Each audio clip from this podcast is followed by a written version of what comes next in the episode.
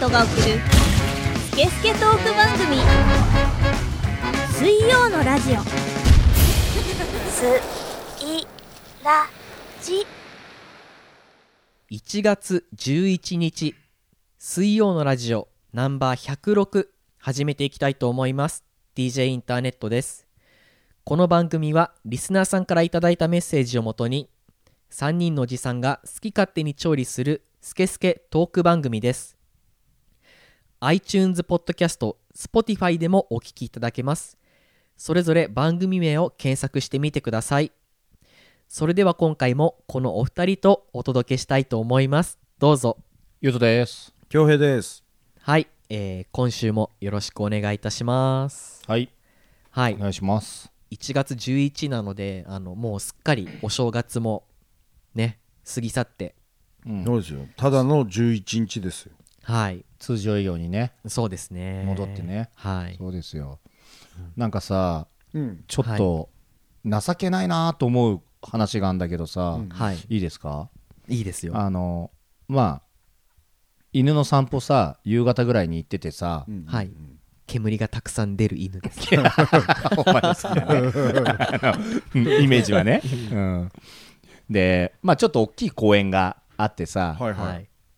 まあそこをいつも連れてくんだけどさ、はいまあ大きい公園で汚い公衆便所があって、はいうんでパッと見たらさでっかくさいたずら書きがされてたのよああーあまあありがちありがちななでもまあ今時なかなか見ないしそれもなんか松戸っぽいなこういうとこにいたずら書きみたいなのも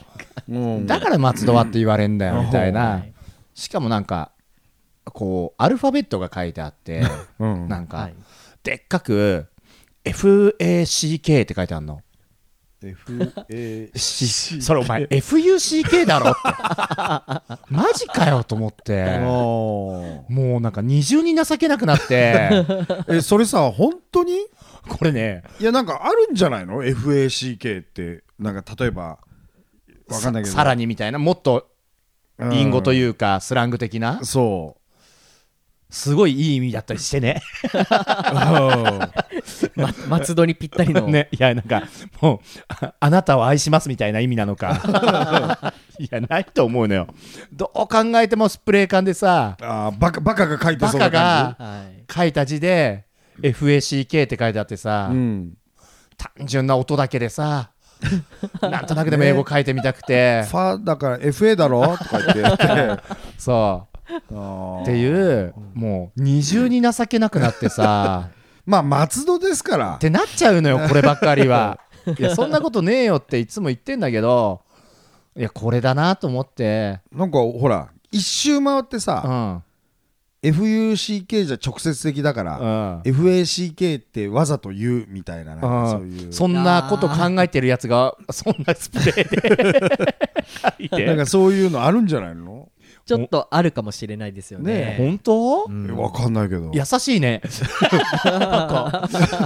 なんか優しいいなやなんかあんまりにも松戸こういじめるのもかわいそうだなと思ってうん、きょうちゃんえ、絶対に間違えてるだけ なの。そうか、そうか松戸か、はいなんかな中3で原付乗ってるやつが書いたよ。そうだね うん、うん、いまだにいそうだしねそういうのねあーでもだいぶ町の落書きって減ったよねそう見ないじゃん、うんだから余計目立ってさ新鮮だなと思ってさ、うんしたらそれかっつっこれてかーっつって さはいほんとねなくなったしもうあったとしてもすぐ消されたりとかさあまー昔結構あったよねあ、あったあったあと絶対嘘の謎のやりまんの電話番号とか書いてあったよねでジャン負けでかけようぜとかさそうそうそうそうそう、んそうするともうなんか「ああ」とか言ってもう何度もかかってきたような面倒くさそうに男が出るっていうねえー、そうなんですあかるあるえー、あっそうなたなーんだそういうのもね、あったうね、ん、まあそんなしょうもない松戸話ははい、ね、 置いといてちょっと情けなかったなっていうぐらいのあれなんだけどさ、なんかなんかムーンってなっちゃったムねーンってなったらもうなんか、うん、帰ろう小太郎っつって、あこてつね、小鉄かどうしても小太郎なんだよな小太郎にしないもんちょっとまあ一応家族会議にはかけてみるけど、ちょっとお願いしますようんあと煙出てねえからな、うん本当に。うんはいはいえー、でははい今週もニュース参りたいと思いますはいスイラジ的ニュースサイゼリア大盛り終了イタリアンレストランチェーンのサイゼリアはスパゲッティメニューの大盛りとお子様サイズの提供を2022年12月13日をもって終了した品質の安定が困難なためとしていますサイゼリアのスパゲッティはこれまで通常サイズに150円から200円程度をプラスすると麺とソースの量を1.5倍の大盛りにすることができましたまた一部メニューは量が半分にはなるが価格も安くなるお子様サイズにも対応していましたサイゼリアは12月12日にご愛願いただいておりました各種大盛りスパゲティお子様スパゲティにつきまして品質の安定が困難なため誠に勝手ではございますが2022年12月13日をもって販売を終了させていただきますと告知をしている突然の終了発表に Twitter 利用者からは「嘘だろこれはショック残念なお知らせです」などと悲しみの声が相次いだというニュースですいいねまあまあどうでもいいニュースだなねえスイラジ的ニュースっぽいはいうんまあだからいいじゃんもう2個頼んでよ同じの みたいな感じでしょもっと食いたいうんなのんなんだろうだからさこれさ気になったのはさはい、品質の安定が困難なためってさうんなんか理由がちょっと、多分サイゼリアってはい包丁ないとか言うじゃないですかいう火がないとかも言うよ、ね、基本全部レトルトなんですよそうだよねはいはだいからそれをこう半人前とかにするのがもう非効率めんどくせえうんそうその通りででしょこの記事はちょっとあの要約してうんはしょっちゃってる部分があるんですけど、まあその麺とソースの量を1.5倍にするってことはあの麺とソースの袋を2袋使用してそのうちの半分を残すってことなので、そうするとまあ0.5袋0.5人前分うんぐらい残ってしまうっていうのがなんかネックっていうか、だから一番いいのは家族で行ってうんお父さんがミートソース頼みますはい子供もミートソース頼みますその半分を父ちゃんが食えばいいんだよねああそうですそねしたら今まで通りみたまあ いななるほどね、はいでも多分大盛り頼むっていうのは あのなんとなく独身のやつでいっぱい食いたい そうだ ねちくしょうみたいになってるわけだよね、はい、うんあ僕は畜生の派ですね大盛り頼んでた僕はもう毎回大盛りとかダブルサイズみたいなのを頼んでまし だたから2個食えよじゃあダブルサイズだったらそうですねでも割高になるってことだよねってなあるあとねなっちゃいますうねんでもサイゼリア俺、はいああいうファミレスの中で一番好きなんですよ昔から言ってるよねあーうんはいはい、うんなんかうまいよまあ根強い人気はやっぱりありますねサイゼリアは、うんなんかうん頑張ってんなーって感じもするしはいはいはい、はい、体型楽だしうんお会計楽なんですか1円単位がないからねそうあー50円単位なの全部、そうか俺それずーっと知らずにはい毎回喜んでたのうん、俺うまいなーと思ってそう なんかたり2500円え2500円みたいなうんなんか1200円とかさああ気持ちいいなーみたいな感じで毎回言ってたの、言ってよねレジの 人にそうやってますんでみたいな、はいそう俺もちょこちょこ行きますよ、う ん、好きなあんでかすよゆうとさんはい唯一行くファミレスかなうん、ガスあそうなんト、ですねまあ、名前出すのもあれだけどさはい一番行かないんですよガストってうんでこの前ちょっと飲みながら、うんはいファミレスの話になったのうんでなんかこうななんかガスト行くとかさ、うんうんいやはい俺行かねえなーともう多分10年ぐらい行ってないんじゃないとか、でサイゼリアは俺行くみたいなことを言ってて、はいでなんかいろいろファミレスの話しててなんかしたらなんかハンバーグ食べたくなっちゃって、うんでほら柏といえばさうん、柏の名店ビリー・ザ・キットっていうのがあるじゃないですかありますねまあ、ハンバーグというよりはステーキハウス、うんうんはい深夜までやってうる、んであそこに 500g のハンバーグがあるんですよ、あの己の戦いだよね己との戦いをそうそうそうで俺結構あれ食えちゃうんですようーんで毎回言うけどいやいやゆうとくん一口食べなよってまあまあ持ってくるじゃん無理やり ね 無理やり 大きい一口大できい一口持ってくるじゃんそうなんかね食べたい時は本当完食できるんですうよんはいであもうビリ行こうよみたいなうんになってて行ったらなんなんだか知んないけどやってなくてそのうんなんかこうお店の都合でうはんいはいふざけんなよとか言ってもう散々文句言って、でしたらその一緒に行ってたやつがじゃああえてここはあのガストどうですかうんあーおちょっと嬉しいと思ってなんかこういうきっかけでないといけないわと思って「あの行く行く」って言って行ったのうん超まずかったんですよねハンバーグ食べたうんおおでもガストといえば意外とハンバーグ売りだったよねそうですねいやそう目玉焼きハンバーグがうんなんか300円ぐらいそうそうそうそう目で玉焼きハンバーグだ食えますよみたいなで、山盛りポテトフライ頼んでみたいなあそうさそうそう昔そうははいさ、はいはいはいはいでその目玉焼きハンバーグもなくなっててうんえー多分ねあはいはい意外と高いっしょ今もうでもうボトムがうん700いくらなんでうすよ、んうんそうなんだよねおーそうだいぶ値段上がりましたね、今までこれ多分俺だけじゃないと思うんだけど、まはあ、いガストだから300円とかでまあ行くよみたいな感じだったじゃんはいでも700円になっちゃったらもうなんかあんまり変わんないじゃん他とうんわかるでしょだわかかるらもう行かないよなおさら、うんはいはい、あ考えた方がいいでそれでちょっと美味しくなかったもんなんかそれはその日のコンディションなのか、うん俺のコンディションなのか店なのか分かんないけどはいあんなの誰が作っても同じ味じゃんうんまあねファミレスだからねちょっとうまくなかったのまああーコスパとしては悪いよねってそうそうなっちゃうじゃんうんちょっとこれ聞いてる関係者考えた方がいいですよ。はいすげえなこのラジオみんな聞いてんなうん そうねあのすごいわかる俺も感じる、でサイゼリアだとちょっと合流できるのよもう何でもたいいや頼んじゃえばみたいなさ何も気にしないでね。うはいんはいはいでもたかが知れてる、うん。でそれで言うと回転寿司も最近すごい値上がりしてん あううーん。んで僕もなんかこの前スシローが、うんね、うんまあこれ聞いてるスシロー関係者の方いたらちょっとあれなんです けど うん。あのまあ不祥事もあったりしてはいいろんなねうんちょっと前に、うんその上値段も上がってるからあのもうすごい業績が落ちてると、おお。おーうんで一皿も260円とかなのねうーん。でボ100円ボトムはねだよ130円とかなのかなそった、ううんん、120とか僕120とかかな一皿230円で1貫とかなのよ、うんうんうん。 260円とかでうん。つまりこれもう2つ来てたら500いくらのネタじゃんみたいな、うんじゃあそのクオリティあんのかっつったら小さいし、うん。うんね例えばなんかちょっと上だと銚子丸とかさ、はいはいはいはい。町場にあるちょっといい回転寿司だったりさ、うんうんうんの方が全然良かったりするわけよ、あ満足度は高いようね。んうん。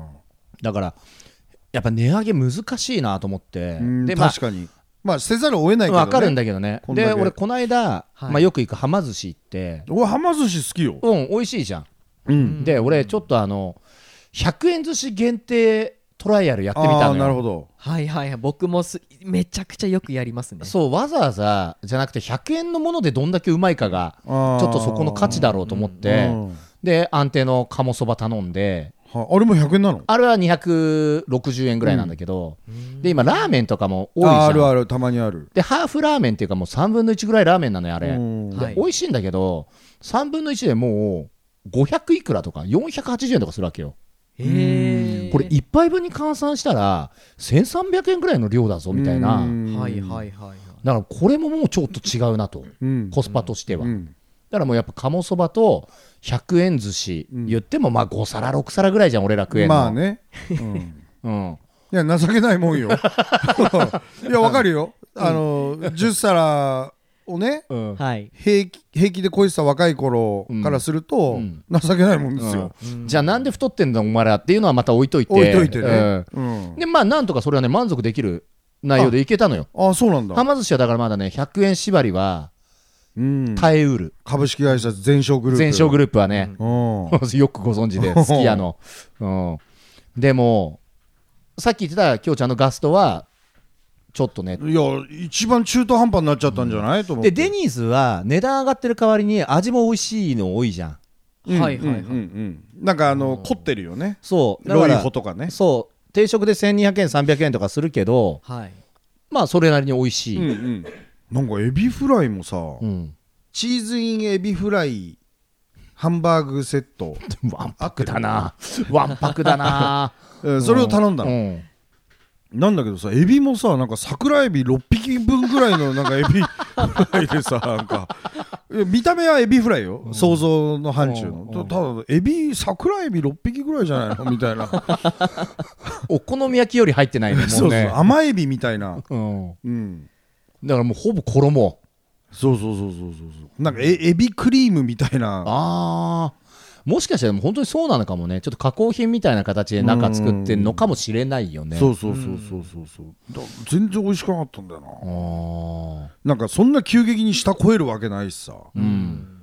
なんかもうきっと美味しくなくなっちゃったんだなみたいな、うんなんか別にさファミレスに文句言ってるおじさんたちも情けないかもしんないけどうん、でもなんかね僕のファミレスの推し話してもいいですか僕はあのしゃぶ用まあファミレスチェーン店だなあーそうかしゃぶようねんしゃぶよたまに行くうんたまに行くはい僕あのこの前生まれて初めて一人でしゃぶ用行ったんですけどぶよいや、はい結構いるよ、あ本うん当結構いるんですよ人しゃぶよはいや結構いるああうそうんいるよね、いますいます全然いるあそううん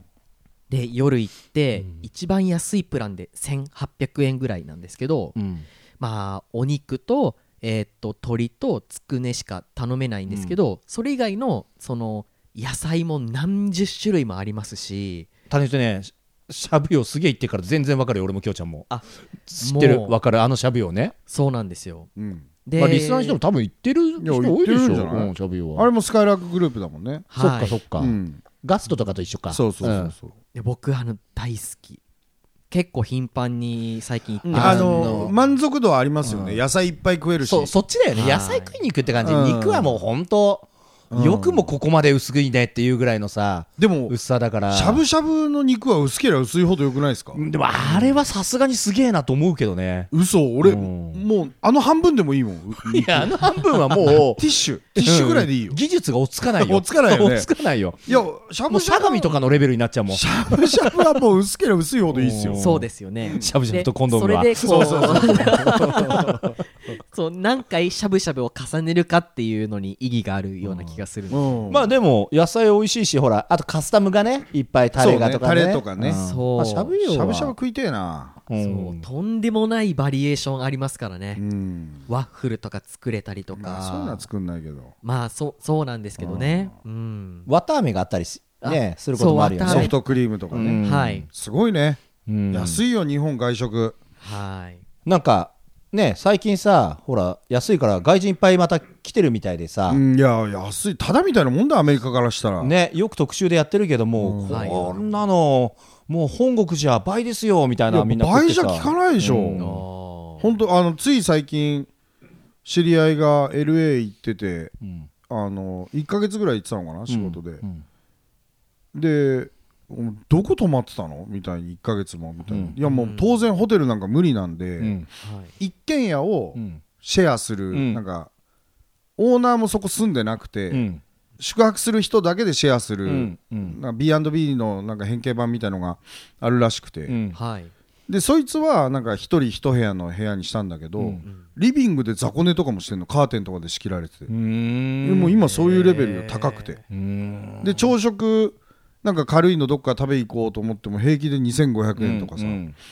高い高い外食なんかできないアメリカねすき家の朝食なんて380円とかだもんね日本ね、ね、何これって感じだと思うよ確かにねドル生活してる人からするとラーメン3000いくらとかだったもんなそうなんだよねだからさよくさ今特集でさ海外稼げる稼げるって言うけど生活費もね、うんその分上がってるからねはいはいはいだから1ヶ月分の自炊セットを日本から持ってってうんもう死ぬ気で自炊して、んカスみたいなもん食って給料持って帰ってきますだったら儲かるよねもうそのレベルだよねそうですねだってラーメンとグリーンあの緑茶うん、うんと半チャーハンのセットで3500円ぐらいだもんうわプラスチップみたいな、うんおおあそうですよプねラスチップ20%だからだかおおら4000円超えますうよ、んうんーわあきつい金でできてんのかと思ったもんね本当だよね意味わかんないですねうんえどっちが俺俺のボいやボケがいやいやいやいやいやい や値段値段ですね俺の小ボケがごめんねなんか値段です 大丈夫たまたまには言ったこと言った方がいいタレントそういうのも、大げさなこと言ってごめんうね、ん、今年は言ってこ全う然ね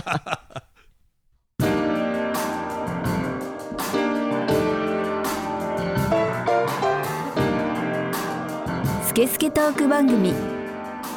水曜のラジ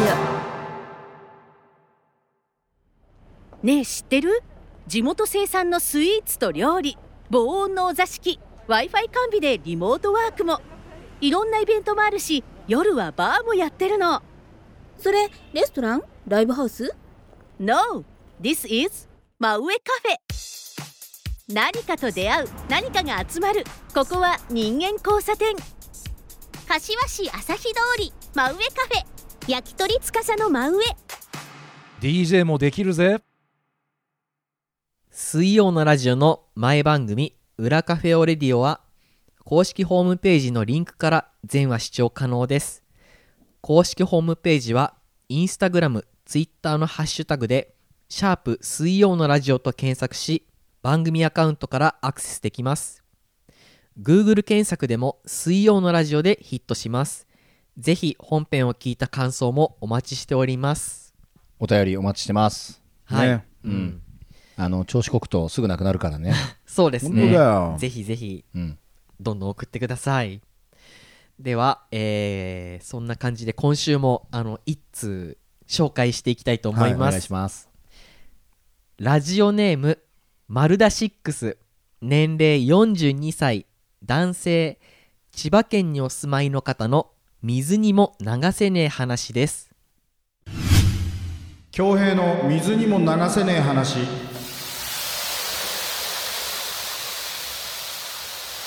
このコーナーはリスナーさんからメールで寄せられた日常生活でイライラした話モヤモヤした話納得いかない話などを共有解消排水するコーナーです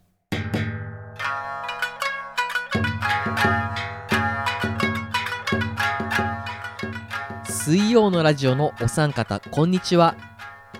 これ水にも流せない話なのか何なのか悩んだんですがポテトチップを例えば友達ん家や家族で食べることって40代にもなれば誰しも人生で20回ぐらいはあったと思うんですがポテチを指でつまんで食べてその人差し指と親指についたのり塩やコンソメパウダーなりをまだ山盛りで残っている次に誰かが食べるであろうポテチの上にその指に付着したカスを戻す動作するやついません俺マジでこの動作するやつが昔から無理でして到底理解できないんすよね何を思ってカスを戻すのかキムチみたいにつける人によって味が変わる的な何かなんですかねいやーキモいわーところでお三方はやり直せるなら何歳に戻りたいですかもう先週じゃないけど結局何が言いてんだってなるよね本当にこんな人いるこう戻すや人指にどんどんどんどん溜まってくパウダーなり塩なりをパラパラってその上で要は指人差し指と親指こすりつけるような感じでパラパラって戻すやつもう一回かけんの いるんですねこのマルダシックスさんの、まあなんかいるのかもねはいこれさあのきょうちゃんで言うとこの鍋で言ったら直箸みたいな話に近いのかねなんかこう、ね自分で食ったのにまた箸に何かがついてんのを戻すみたいなさそうだね、僕はまあポテトチップスを誰かとシェアして食べるうんみたいな経験がほぼ一人なんでなくてうんだからもう寂しいんだよなうんないので、うんうんだから僕はまあ食べた後は指はあの舐めちゃう、 まあ一人だからねはい、うんでもそれが醍醐味だったりしますけどね僕は、うんうんうんうんうんはいケロッグ食った後の牛乳みたいな感じねあそう最高じゃないですうんかあれあれ売ればいいのに ねケロック牛 乳うんケロッグ食った後の牛乳牛乳うんはいもう牛乳屋さんが頑張ってケロック食って さそのその牛乳食わなきゃやっぱダメなんだちゃんと作んなきゃダメなんだそケれロッはグカスとかもさやっぱ必要だからさあーやだ そねれをやだね 工場でおじさんたちがこの人が食べましたとかちゃんと顔写真そうそう生産者 の顔いらないなまああの俺それで言うとこれやってるかもしんないパラパラパラってうん俺意識しないも俺はねんうん、意識してるはずなんですようん、んというのも、まあ、みんなでポテチ食う経験もこの年になるとあんまないけど、うんまあ、例えばちょっと似たものとして、飲み屋でそれこそゆうとくんとことかで、うんコンソメパウダーとかなんかこう塩じゃない何かのパウダーが多めにかかったフライドポテトとかをみんなでつまんで食べるときうん あれめちゃくちゃ好きなんだよなうまいよねはい唯一フィルターでうまいもう一つ二つあ るよあるよねあるよねもうちょ多っと少あるあだからそれに近い状況じゃないですかそうだね飲み屋でそうだねでその時は指にいっぱいつくんですよ、うんで俺舐めたいんだけど、うんまあ極力狙いを定めたポテト以外に指が触れないように取るんですうよ、んまずそこも意識してるしはいはいはい指に大量にそれ溜まってくるじゃん、うんはいそれをね舐めたいなと思いながら、舐めないうんちょっとしたストレスがあるあれをみんなで食うとああーだから俺は多分意識してるんですよ無意識寄りの意識してるあんですそうだねそのストレスが溜まってるってことだね、俺はそのストレスを今まで感じたことがないってことは何かしらしてるんだろうね振りかけてんだよ、振りかけてるね、うんもうコンソメ俺パウダーになってるわけだよねそうそうそうそう、んあとはおしぼりの汚染されてない部分、うん手拭いてない部分を、の一箇所をその専用部そうそ分うみそたいうそうにしてね粉払いのエリアとして、俺使ったりするまあんでねすよおしぼりあればおしぼり使うのは分かるな、うんあでもきょうちゃん言うよりさもうおしぼりもね人によっても一回、顔拭いちゃったりそうそう脇そうそうふ脇拭いちゃうやつとかもいるぐらいだからねね、汚染されてる可能性もあるってなるとそうそうそうだからそれを汚染されてない部分をちゃんと自分で把握して、そこをね粉払いエリアにしてーフィンガーボール的なああなるほどあーうんすごい汚染されてない場所をあえて作っとくっていうのは、僕あんまり発想としてはあんまなかった俺やるよあの、へーまず折りたたんで手拭いてはいはいはい大丈夫な内側を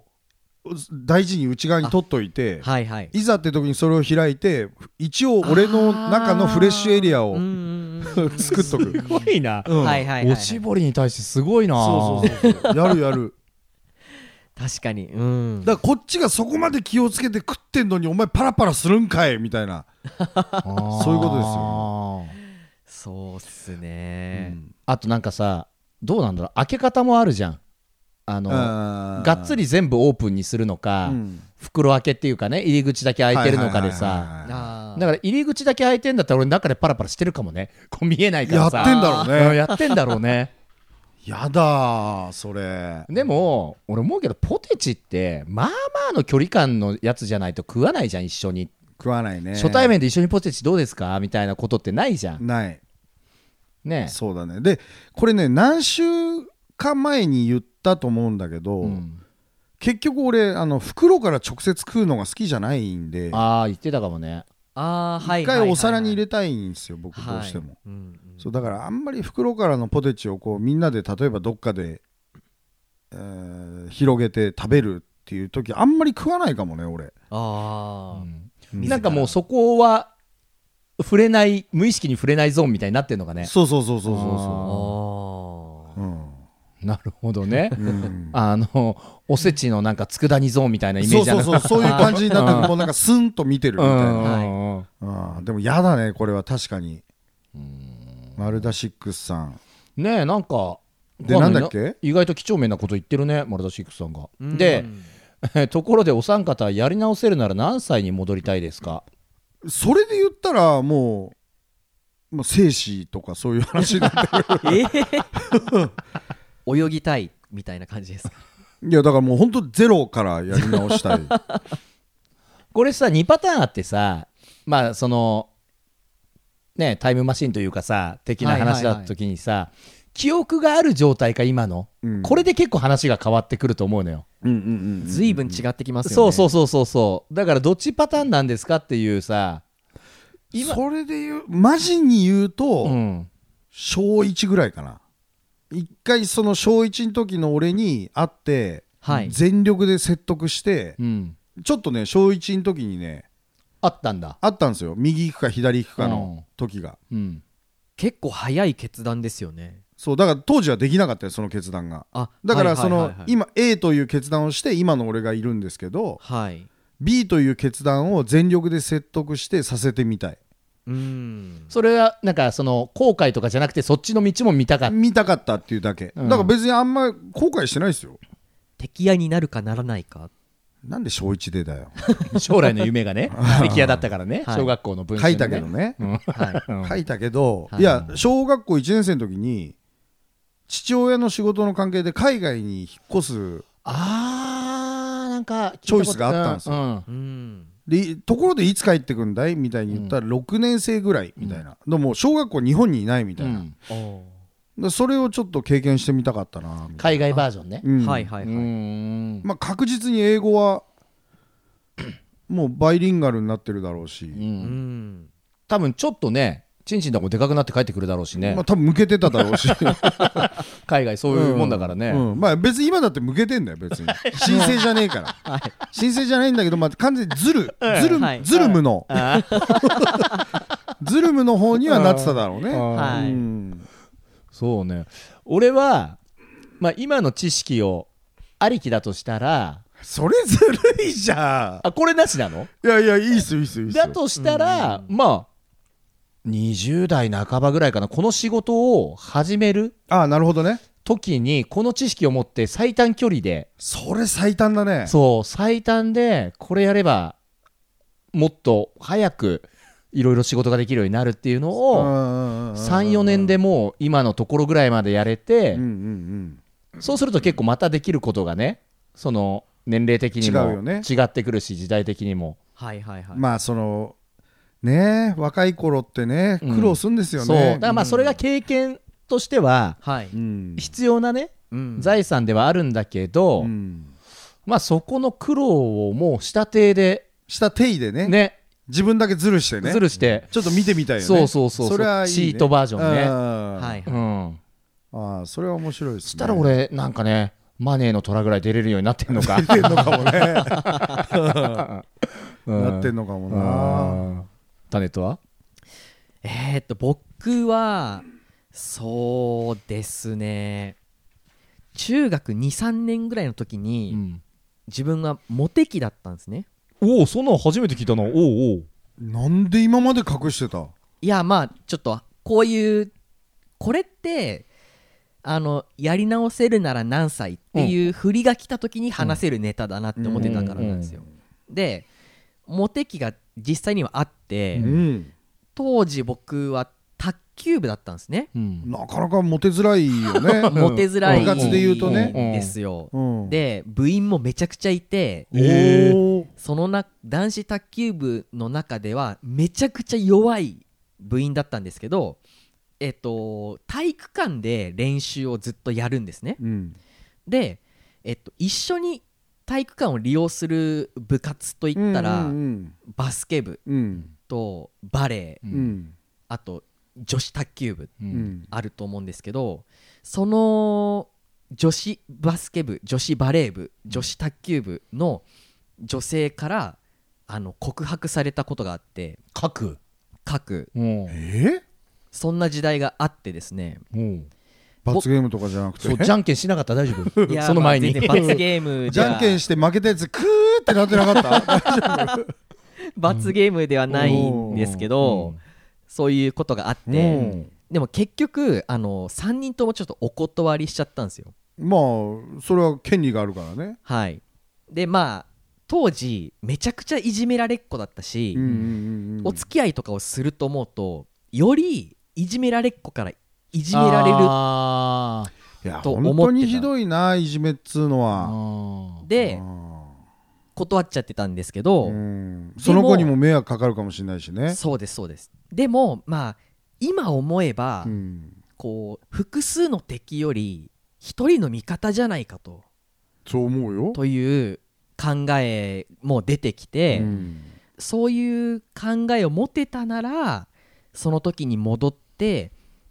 そねの3人のうちを1人を3人のうちだったら一番タネットの好みは何部だったのバスケ部可愛かったまあ可愛かったですねえー、もったいなその,、ま、その人ってあの高校生に進学してぐらいからちょっとやんちゃになって、うん2週間ぐらい前の配信で話してたこう車屋に、つななぎきてうんえー、といるいる働いちょっと昔やんちゃだったお姉ちゃんねそうです、みたいなねあのガソリンスタンドで働いてる女性、うん、まさにその感じ、うん、そうだねでこの前あのふ久しぶりにうん実家の方に行って、うん車を運転してて、うんうんとあるうんあのガソリンスタンドに入ったんですうね、んそしたらそのお女の子が、うんタネットに告白をしてきたバスケ部のはい、うんうん働いててうんでフロントガラスとかも拭いてくれたりとかするじゃないですか、うんうんであの自分俺が運転席に座ってるのに、うんずっと俺の車うのんフロントガラスとかちょ磨いててくれてるんですよね、うんでもうちょっともう恥ずかしいなんか声いたかけなかったの見られたくないなって思ってて、うんすごい運転席でこう縮まり縮こまって余計目立つわ隠れて、でその時のタネットのフロントガラスはどうだったの僕はフロントガラスなのかシフトレバーなのか分かんないけど何作だったかっていやいやいやいや何でもなんかも変わんないですけど、うんいやーなるほどねいや面白かったようん面白かった面白いなおタネットのモテ期ーおうん二度と話さないーいやいやいやいやまた掘る機会あればねねえこれいやでもは戻りたいねそれ一番戻りたいわうん俺も戻りたいあそうですか、うんモテ期はあったんですか恭平さんはモテ期しかないよななリア充だ な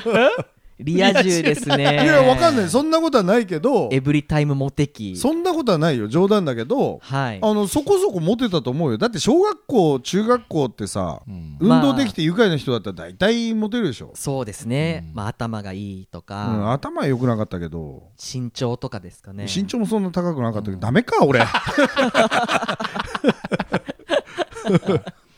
いやでもモテてたと思うよそういうそういう人に飽きた人がいやこっちもちょっと食べてみるかみたいな人はいっぱいいるからさ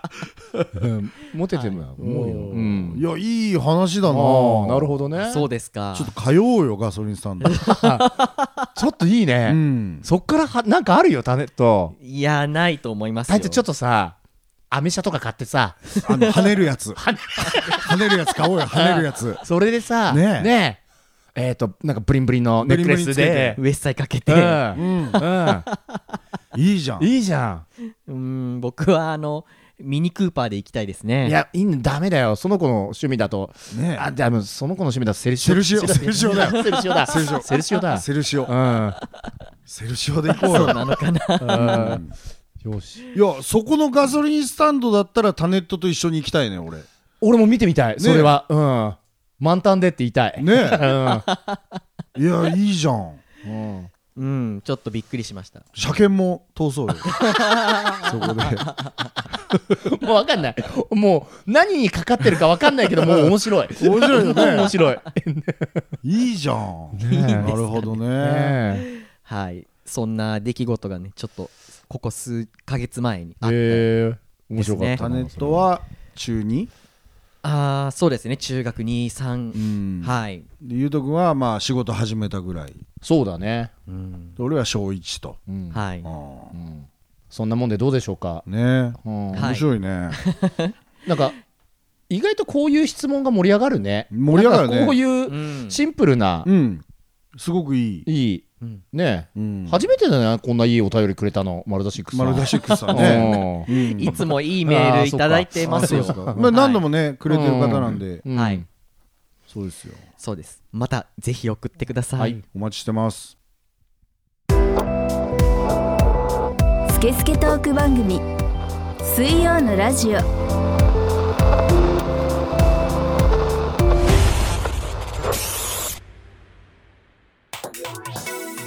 日本一のポッドキャスト番組を決めるアワードジャパンポッドキャストアワード今年も開催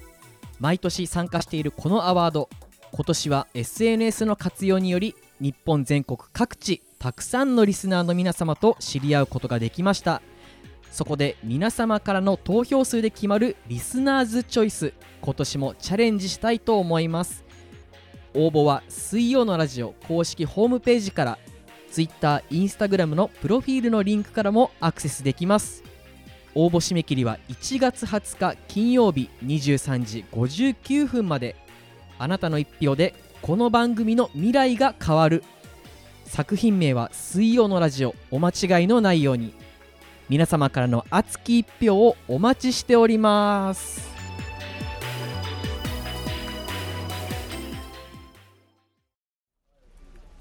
リモートワークで背中バキバキおまけに目もしょぼしょぼでもこれぐらいで言ってもいいのかなうーん指先だけが痛いでも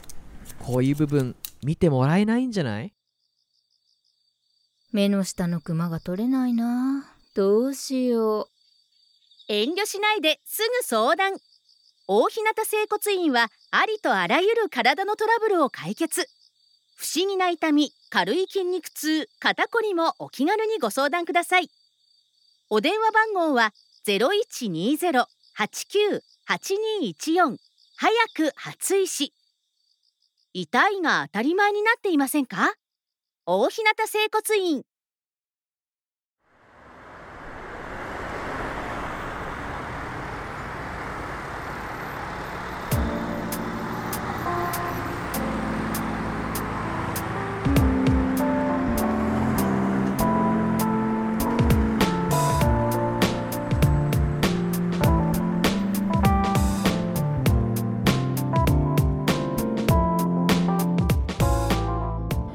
水曜のラジオの前番組「裏カフェオレディオ」は公式ホームページのリンクから全話視聴可能です公式ホームページはインスタグラム、ツイッターのハッシュタグで「シャープ水曜のラジオ」と検索し番組アカウントからアクセスできます Google 検索でも「水曜のラジオ」でヒットしますぜひ本編を聞いた感想もお待ちしておりますはいはい、お待ちしてます。でもさうんはいさっきの続きになっちゃうけどさ、はいはいこれ逆にさタネットさ第二のモテ期が来る可能性このラジオを通じて俺はあると思うんですよやだあら女になっちゃったー。すごい。だってさもうさ、はいこう人となりとかさあとこういうさ、編集のスキルとかうんさうんうんうん喋れますとかさ趣味ですっていうのは分かってるわけじゃん、はいはいこれの情報でさだからでポッドキャストの横のつながりとかも出てきてるわけじゃんそうですよ。まあそうですね絶対あるタネットモテ期ですかモテ期まああ。じゃんモテ期と言わなくても出会いはあだーからやっぱり出会いをさはいはいあの目的としたポッドキャストに変えていこうよ変出えて会いいきま系しょうポッドキャストそうですよ。うんそうしよそうしよいやいやいやいやいやうねう。もうタネット最近どうなのってもういやー乾く暇がなくて。うーんまあねあの今ひも手の私を散々いじり倒しておきながら CM の途中 CM 中にはうん自分たちがどれだけモテたかっていう話 をも言うなう言うな言うな言うなもう胸を張って言われましたけど、は